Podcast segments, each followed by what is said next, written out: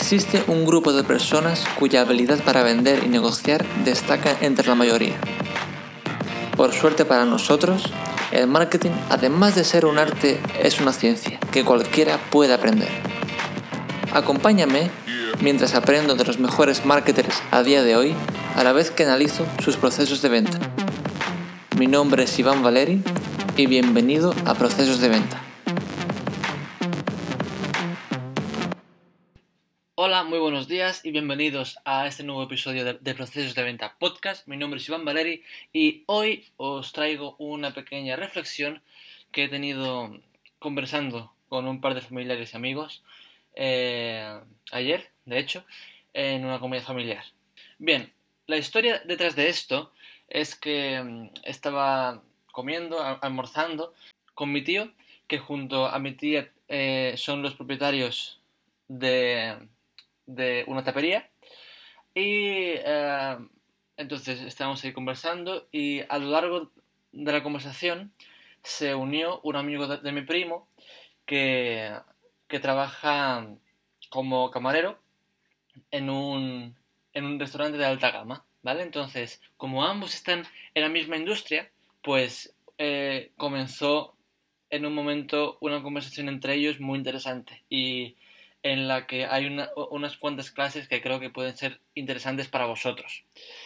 Entonces, por un lado, tenemos a mi tío, ¿vale? Entonces, su, tapería se caracteriza por que dan una buena cantidad de comida a unos precios muy asequibles, ¿vale? O sea, comida, eh, una cantidad decente, bastante grande de comida, a unos precios muy decentes y con una calidad en esa comida también muy buena, ¿vale?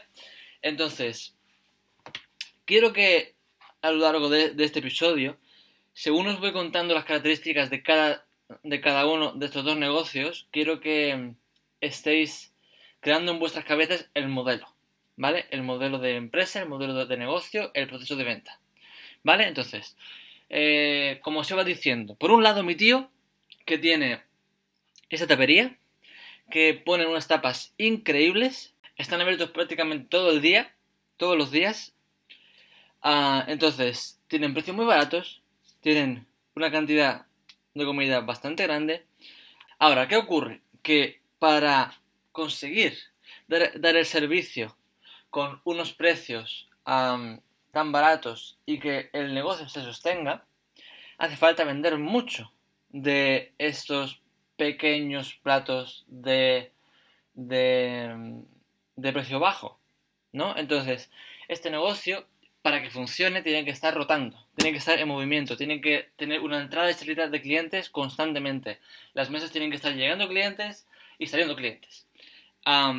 entonces, para que esto ocurra, también tienen que tener un gasto en personal. ¿no? Hace falta un mínimo de camareros para que este negocio pueda hacer este servicio a tal cantidad de, de, velocidad y de cantidad de comida que entra y sale de las cocinas. Entonces, en un lado tenemos a mi tío con una tapería, precios bajos, cantidad de comida buena, calidad de comida buena y lo necesario para que ese negocio se sostenga es que haya mucho movimiento, por lo que hace falta una cantidad mínima de camareros para que ese negocio pueda tener esa velocidad y llegar a unos mínimos de ventas para que el negocio se sostenga.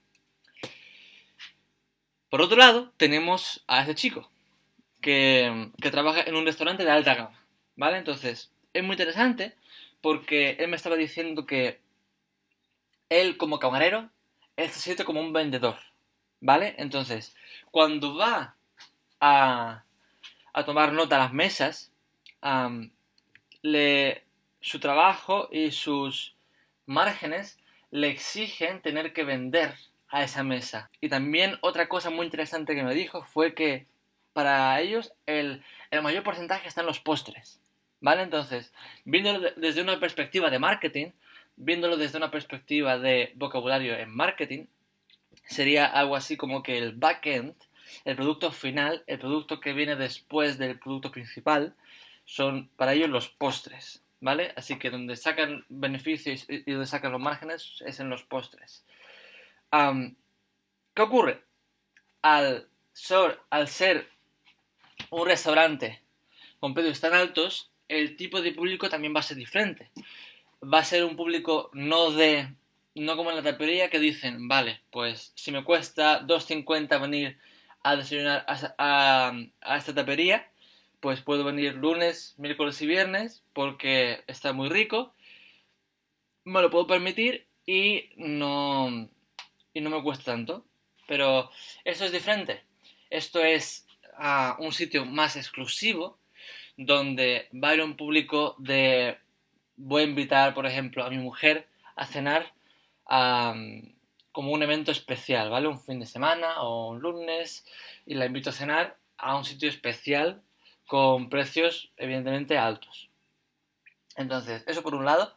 Después también, ¿qué ocurre? Al tener esos precios altos y al, tener, al no necesitar tanto ritmo de, de servicio, se ahorran costes en personal, no hacen falta tantos camareros ni tantos cocineros y por la misma razón necesitan un mínimo menor de mesas al día para conseguir que ese negocio se sostenga. Porque, otra vez, precios más altos van a hacer falta menos clientes para llegar a un mínimo y que el negocio se, sostenga y a partir de ahí dar beneficio.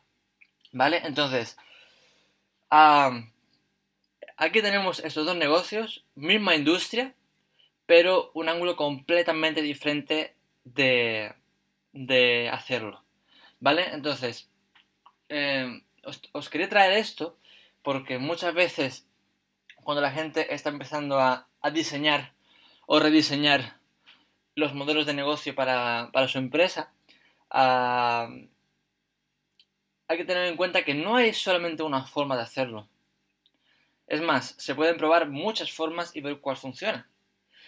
Y, y eso, hay que encontrar la que, la que tu mercado demande, o sea, la que tus clientes ideales demanden, ese, ese modelo de negocio uh, demanden, y la que mejor vaya contigo y, con tu empresa, ¿vale? Así que, amigos míos, esto es todo lo que traigo para vosotros. El perro acaba de ladrar y se ha escuchado el podcast, pero da igual. Y nos vemos en el próximo episodio. Adiós.